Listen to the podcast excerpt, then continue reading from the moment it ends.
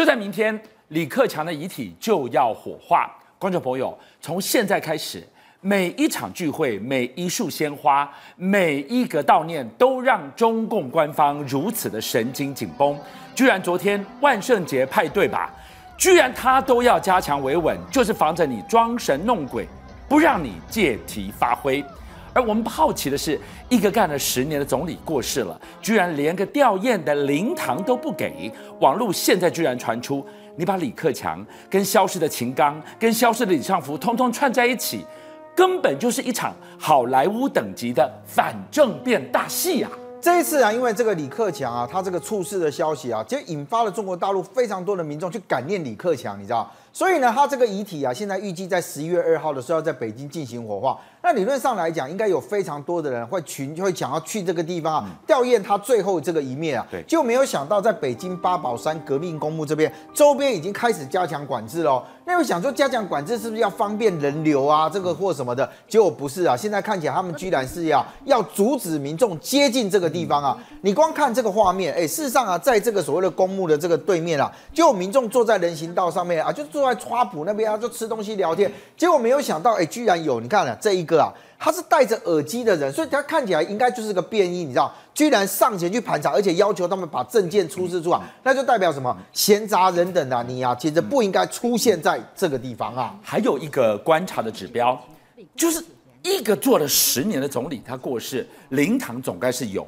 该有的格局气派，我不敢讲，格局要出来，你要让各界甚至让驻华使节可以去吊唁吧？是，居然也没有。而且呢，现在其实中国大陆有很多的这个官方啊，被人家认为说，哎，你是不是异常低调？我举个例子哦，比如说现在在网络上面有这一张这个照片啊，认为是这个李克强这个灵堂的照片。那你光看上面这个横幅的这一个啊，沉痛悼念克强同志。老实讲啊，我们一般来讲啊，像正式的场合不会用只有“克强”这个两个字啊，一般要连名带姓。哎，这个不代表不尊重，真正尊重其实是要有哦。除非是什么？现在很多人质疑讲说，这个地方很有可能啊，你在画面上面所看到这个女女女生啊，她其实是李克强的遗孀，叫陈红啊。那结果画面也都曝光出啊，结果呢，现在这个网民大家认为说，这个很有可能不是官方悼念的这样的一个场合，而是他们家庭里面啊自己这个家祭的这样的一个状态。但问题来了，你光看他这个灵堂啊，它布置的非常的朴素，它只有呢遗照跟一些所谓的黄白的这个花束。那就他曾经做过这个所谓的总务国务院总理的状况来讲，这个灵堂也被人家认为说是不是格局小了一点？那你看刚刚我们刚才提到像陈红啊，陈红在这一次出现在镜头前，因为以前也很少看到他，他的全身黑衣，胸戴白花，而且呢非常的憔悴。那他这负责来主要去接待这个致哀的宾客，所以有人讲说，哎，那官方你的层级的悼念在哪里？你不能总不能等到火化的那个时候才要告诉他我官方有多重视？那官方帮他办的这些有在哪里呢？所以很多人就开始来看第一个，明天的这个告别式里面，因为他立刻要火化嘛，那谁来致悼词？这个很重要，代表是官方对这件事情的重视的层级到哪里？对，还有智商委员会的名单到目前为止也还没有出现哦。那到底谁要来负责？这个责任会是谁？也不知道。第三个，很多人就讲说，哎，那你这些退休的这些人里面，有一个人叫做胡锦涛，是是不是也会出现在那这里呢？胡锦涛，导播，我们可以看到这段画面，就是当时胡锦涛被架着离开人民大会堂的现场，他还拍了拍。李克强为什么讲这两个人？你看他拍了他，这是最后两个人的交汇，这是师徒关系耶。而且呢，现在外界认为说啊，李克强之所以会成为这个中国国家领导班子里面的二把手，其实是因为胡锦涛把他给提拔上来，再加上你在画面上面所看到这个神秘的拍肩，感觉上哎是叫他你努力，你加油，还是你小心？嗯哼，这个的拍肩啊，就让很多人啊哎有很多的联想啊。你最后那三个字就让人觉得很有文章，你小心。记得吗？在上个星期五，大家还在热议，哈，什么李克强六十八岁，他已经过世了。他在八月底还神采奕奕出现在甘肃的这一个画面，总理好，有没有那声音全部都录下来，如此的清爽，说没命就没命了。现在居然传出这是他最后一次现身，后面他就再也不自由了，是真的吗？所以你可以看到在画面上面的李克强，在当时看起来神清气爽啊，突然告诉大家讲说一个月之后，哎，他因为心脏的这个疾病的问题，突然就这个这个这个离世了。对，当然会引起很多的揣测。对，好，你可以看到在中国大陆上面也有很多人就讲说，哦，这个很有可能传出一些像阴谋论。他说呢，哎，刚从合肥这个已经知道说李克强的这个亲戚朋友说啊，八月三十号李克强在敦。敦煌现身之后就失去了联系，甚至有人讲说什么，你知道？他就讲说，哎，李克强当时啊二十大之后还跟大家讲说，啊要回合肥见见这个朋友，没有想到呢，哎，却突然离世了。那现在问题来了，之前不是有传出来讲说李克强他后来到这个所谓的东郊宾馆去吗？对，那你知道吗？他当时这个死因，很多人就觉得说很奇怪，甚至在网络上面还传出来讲说，他很有可能到那边去啊，不是什么养老或干嘛，他其实是被软禁哎，他被软禁了。你想想看哦，东郊宾馆为什么他之所以有名，是因为他整个的安全防卫都是由北京中央警卫。局来负责，直接中央控管。对呀，不是由你今天这个什么什么上海或者什么其他地方来来来来来做的。那所以问题就来了，你知道现在很多人就在讲啊，说哎，东郊宾馆，东郊宾馆理论上应该它的维安跟它的防务啊是滴水不漏的。对，结果没有想到，现在东郊宾馆会不会变成这些所谓的中共高官退下来的？东郊皇陵啊，你越低调，你越压抑，是不是就怕夜长梦多？但民意的质疑是你压得下来的吗？我们进一步来看，当年的周恩来，后来的胡耀邦，因为你压，民意如流水，越压他就涨得越高，最后就涌向了天安门。大家在想。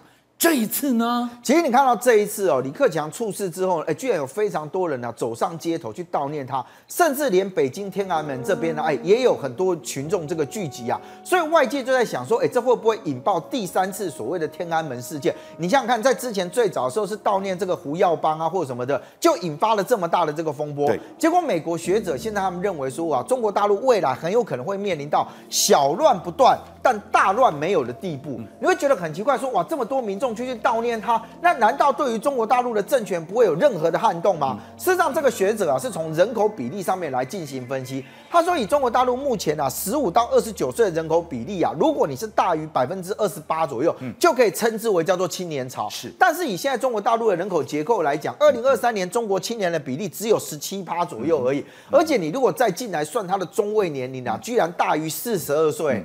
这代表是中国越来越老，对中国大陆的人口结构其实呈现啊这个中年化，我还不敢讲老年化，已经到了中年化的这样一个地步。这样会怎么样？好，他举一个例子哦，一九八九年大家第一次看到天安门这个六四事件的时候，对，当时的青年比例是百分之三十一，哎，是，而且那时候中位年龄只有是小于二十五岁，代表是什么？因为年轻人他会敢于表达他的意见，说上街就上街，所以呢，那个其实对体制会产生很大的冲击。是，你再往后拉，在二零零九年的这个所谓的七。五事件里面，当时的青年比例是三十二趴，是那他的中位数年龄也是小于二十六岁，这个也很年轻。那你现在告诉我说，青年比例只有十七趴，中位年龄在大于四十二岁的状态之下，还有多少人愿意说为了理想，为了什么东西走上街头去讲话呢？所以，但整个过程，你看，从上个星期五一直到现在的每一天，每一个现场，每一束鲜花。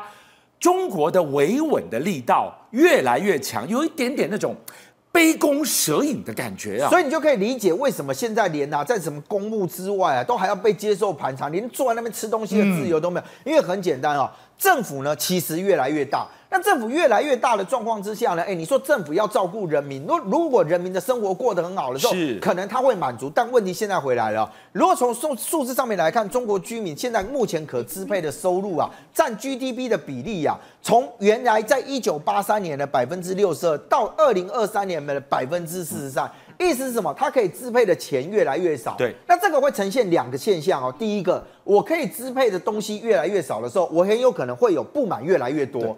但是我可以支配的比例越来越少的时候，代表是我可能要花更多的时间跟精神去想尽办法增加我的收入，让我可以支配的变得多，所以会变成怎样？你知道，社会上面很有可能会变成大家对于议题上面就不太愿意去高度的关心。我的自己都讲没办法，我先够吧够啊，我还跟你上街，所以它就变成所谓的散沙化。是，那现在问题来了。刚刚提到说，美国学者认为以后会小乱不断，但你认为在习近平的政权之下，有可能让你小乱不断吗？也没有哦。所以观察也发现，北京在最近变成所谓杯弓蛇影的现象。对于你任何一个很有可能造成维稳的这个不安因子啊，他们其实都要高度的管控，所以会变成什么？你知道，会变成是呢，只要一小小的一个事件里面，它就会高度的集权。这一高度集权里面，就会让你啊想要不敢讲话。加强维稳四个字全部讲完了，昨天晚上是万圣节，大家开开心心的万圣节派对，但他居然也紧迫盯人，就怕你装神弄鬼，借题发挥啊！哎，可是问题是万圣节如果不装神弄鬼，你怎么做万圣节呢？所以你可以看到上海这个万圣节啊，里面哇非常多啊人打扮的这个非常多这个奇特的造型，但是呢，其实也有媒体观察发现到，哎，这个万圣节的变装居然好像变成了对于习近平政权里面呢，哎，表达一些他们内心的想法跟不满呢。为什么你知道吗？因为你在画面上面所看到，哎，居然很多人打扮成什么？你知道，打扮成大白啊！什么叫做大白？意思就是之前呢、啊，哎，你看到这一些啊。你看我在上海很想你，哎，这个字我不知道可不可以念，但这个东西很多人就觉得天哪，你在讽刺政权嘛，甚至还有人打扮成这个，这是干嘛？你知道吗？这个是上海人共同的痛哎，当时整个封城痛不欲生，大白不就是当时的防疫人员吗？对呀、啊，结果一大堆人打扮成这个上街，甚至还有人打扮成这个，这干嘛？摄像头啊！摄像头男子都出现，有人讲说不是啊，现在有很多人不是拍什么微博啊、抖音啊，或者什么，好像头上都是摄像头，但这是不是在讽刺警察国家？哎，这是不是也在讽刺说我什么都在监控你啊？是，所以你知道吗？上海万圣节这些关键字啊，疑似现在被人家发现到，糟糕，中国社群平台小红书给你给封起来，你要打这些什么关键字，居然都找不到。好，那我们就看为什么会呈现这样一个状况。我举几个例子给各位看啊。第一个，你可以看到。这个万圣节装扮成弄装神弄鬼很正常，有人打扮成蝙蝠侠，你知道吗？是。结果你可以到了后面，哇天哪，这根本是高谭市嘛！蝙蝠侠后面一大堆警力在声援他、支援他。不是，我跟你讲干嘛？你知道吗？这个打扮成蝙蝠侠，他是故意走在警方的前面，因为警方其实现在正在逐步的进行封锁，他把每一个街道啊分成一段一段的给阻断啊。那所以你从后面再进来看，你有没有看到？上海远景用人墙跟警戒线把三条路上的人互相隔绝开来。哎，这一招就是怕你人一多闹事，我一发不可收拾，掐头去尾切三块，你就一小撮一小撮一小撮啦。我没有不让你上街哦，对，我也让你参加游行哦，对，我也让你参加活动，但是对不起，我就搞不出名堂，哎，我就不会让你全部大型聚集起来。所以为什么你想想看哦，人群无法聚拢，如果你今天开始发生大规模冲突的时候，你就没有办法了嘛。好，还有一个什么，你知道？对于任何有可能造成人群聚集哦，全部都要去讲啊！你看看这个周杰伦，哦，周杰伦，你出现在那里了吗？我跟你讲，这个人还拼命的说不要再拍我，跟着你看，警察怎么把周杰伦架走？你看他架着他那个，只差没打他拐子，你知道？因为很简单，那个不是真的周杰伦，他只是长得像周杰伦的人。结果一大堆人跑就要跟他自拍，警方说：“哎，不要不要捣蛋啊！”这样也不行哦。当然是不行了，开什么玩笑？你那那么多人聚集在这里，那这样我没办法控制。所以呢，居然把他架走。老实讲啊，对于中国大陆来讲，维稳是非常重要的，因为你小小的一个不满，很有可能引发这个星火燎原，你知道？好，我再给各位看一个。居然有参与者，他说：“哎、我让我要打扮成《霸王别姬》里面的角色，叫做程蝶衣啊。但是问题是呢，你打扮成程蝶衣就算了，你还在这边给我挂一个牌子，叫做‘打倒程蝶衣’。我跟你讲，这是犯了大忌，你知道吗？为什么？因为当时啊，演这个程蝶衣这个角色啊，那个时候啊，自己在那个文革的时候，被人家就是挂了这个牌子啊，然后上街去批斗。”你这是不是认为又哎，中国大陆现在又在搞文革，所以你在讽刺文革复辟呀？架走，还有参与者呢？他说：“哎，这样子好了，我们来弄一个大文豪。他 cosplay 谁？你知道鲁迅？鲁迅可厉害了。鲁迅也有事？鲁迅写了非常多诗，但问题是呢，鲁迅没事，但是扮演这个人有事。他你看他弄了一个板子，那边学医救不了中国，甚至还讲说他在那边背那个诗，那个那个鲁迅的 那个那个数啊，能做事的做事，能发生的发生，有一分热发一分光。”哎，什么意思啊？意思是叫大家有钱出钱，有力出力，有什么问题统统讲出来吗？立刻一样下场架走。所以你刚刚看到，哎，虽然有人 cosplay 啊，这个什么防疫人员，老实讲，我我这必须说，防疫的期间啊，那些人都很辛苦。但问题是你现在在看到，这个不是疫情又来了。居然是在这个万圣节活动里面啊，有人就假扮成这个防疫人员，来来来来，我帮大家消毒洗手。那你会觉得说这个也很好啊，这个疫情完了，重要还是要这样。不，对不起啊，这个防疫人员还帮干嘛？你知道？